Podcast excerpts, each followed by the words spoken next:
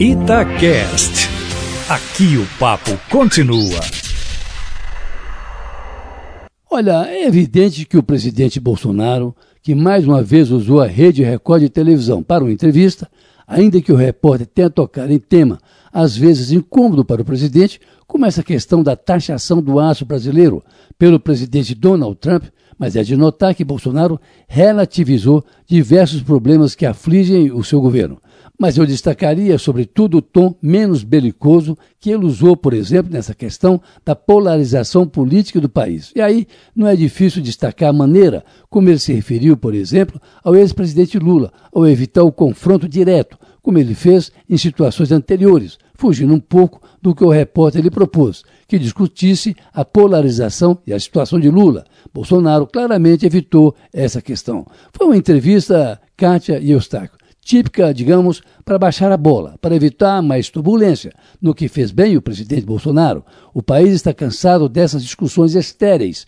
Tanto está que Bolsonaro não se negou a falar, por exemplo, e até mesmo da situação do ministro Paulo Guedes, que, segundo ele, esteve com a cabeça a prêmio quando se referiu à possível volta do AI-5 em caso de turbulência. Até nisso, Bolsonaro se explicou, dizendo que Paulo Guedes usou a liberdade de expressão, mas que isso foi uma coisa de momento, que não há a menor hipótese de o governo recorrer a regras que possam tirar o país do regime democrático. Mas isso tem também uma explicação. A fala de Paulo Guedes, que foi antecedida pela do deputado Eduardo Bolsonaro, filho do presidente, abalou o mercado e chamou atenção do mundo para esse possível viés totalitário do governo Bolsonaro.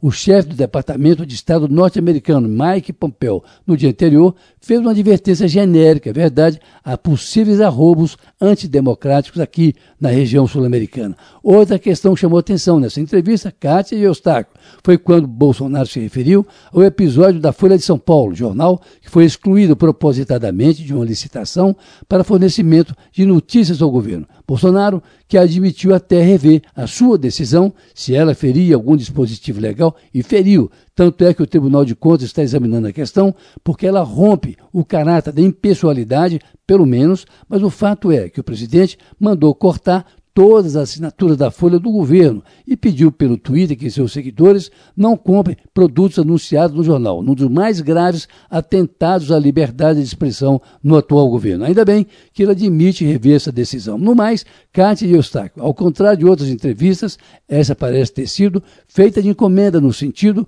de acalmar os mercados, relativizar a promessa de Donald Trump de sobretaxar o aço brasileiro, além do argentino, de botar a bola no chão. E claro, para dizer que está tudo indo muito bem. O governo está acertando cada vez mais, os índices de desemprego e de violência estão diminuindo, na visão dele, claro, o presidente, de forma que foi entrevista em que, se não há algo tão excepcional assim para destacar, foi uma fala que deve ser vista como positiva para um governo que tem se alimentado da polêmica e que é para nós de entrevista desastrada de seus auxiliares.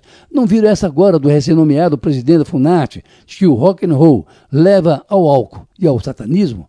E o da Fundação Palmares, de que não há racismo no Brasil. Mas é isso. Foi uma entrevista que chega no momento certo e numa hora em que o país está cansado da intolerância e do radicalismo. Carlos Lindeberg, para a Rádio Tatiaia.